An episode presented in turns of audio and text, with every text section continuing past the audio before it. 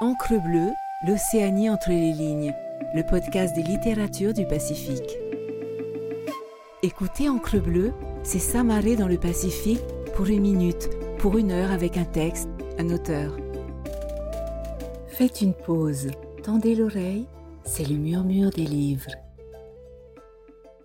Extrait de Tupuna de Moear Idarius, publié aux éditions Au vent des îles, lu par Lucille Bambridge.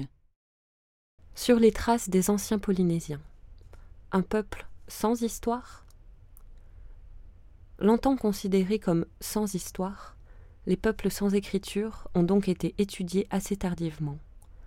Les premières recherches en archéologie et en ethnologie dans la région datent du début du XXe siècle.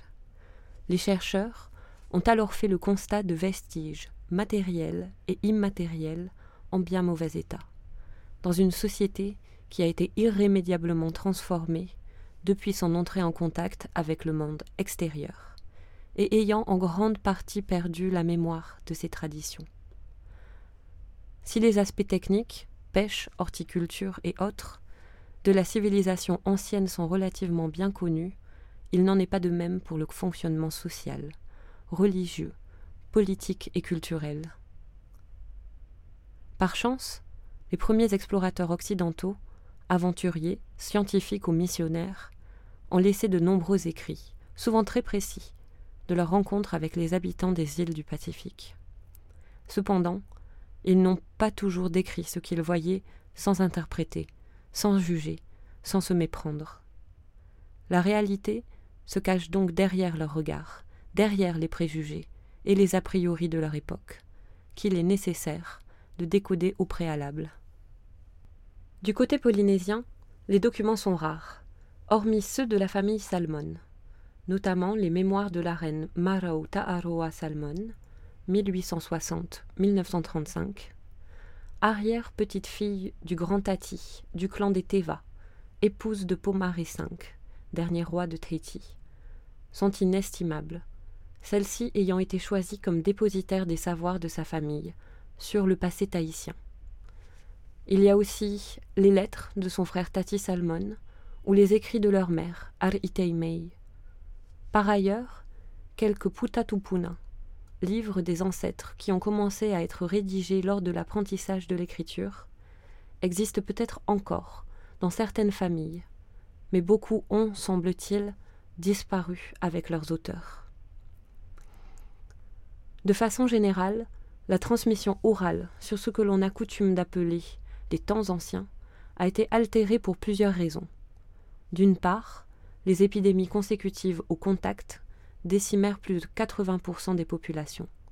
D'autre part, les missionnaires interdirent, lors de l'évangélisation, tout ce qui se rapportait au passé, punissant jusqu'à son évocation. Enfin, les événements ultérieurs ont encore aggravé le phénomène. Ainsi, les traditions orales qui sont parvenues jusqu'à nous sont souvent partielles, voire incertaines, et de ce fait, pas toujours considérées comme un matériau fiable par les chercheurs. Elles apportent néanmoins un éclairage essentiel sur la société d'autrefois. Histoire ou préhistoire? Qui étaient donc les Polynésiens avant l'arrivée des Occidentaux? Étaient-ils vraiment, comme on peut l'entendre souvent, des primitifs vivant à l'âge de pierre, à une époque considérée comme préhistorique? Étaient-ils des enfants par rapport aux Européens plus avancés dans l'évolution humaine? Le fait que la civilisation ancienne ne connaisse ni l'écriture ni le métal a largement contribué à cette croyance, soutenue par les théories évolutionnistes, convaincus que l'être humain suit partout la même évolution, âge de pierre, âge de fer, etc., et que la civilisation occidentale est le summum du progrès. Pourtant, cette vision, considérée comme une vérité pendant un temps, n'a en réalité aucun fondement scientifique. À cet égard, la terminologie d'âge de pierre, d'âge de fer, d'âge de bronze s'applique aux peuples qui, comme les Occidentaux, vivent dans des lieux dotés de minerais, à l'état naturel, et peuvent en faire la découverte progressive, ce qui n'est pas le cas des anciens Polynésiens. Ils n'avaient que la pierre et le bois. Faire débuter l'histoire de ce pays, au moment de l'arrivée des Occidentaux, est également une approche qui a été abandonnée, et c'est dorénavant le terme pré-européen qui est utilisé, au lieu de préhistorique. Enfin, la notion de découverte de ces contrées par les Européens désormais plus considérée comme valable, puisqu'il y avait des peuples présents bien avant eux.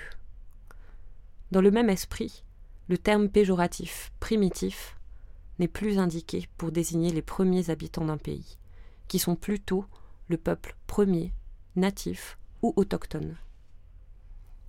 En fait, la société polynésienne, à l'arrivée des Européens, se distinguait par une évolution et un niveau de structuration unique, dont la complexité nous échappe encore.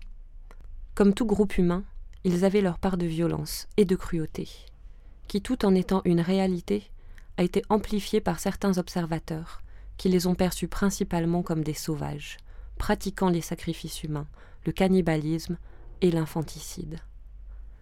Cette image réductrice a eu beaucoup de succès, tandis que d'autres témoignages qui n'allaient pas dans ce sens sont restés enfouis dans les ouvrages de leurs auteurs.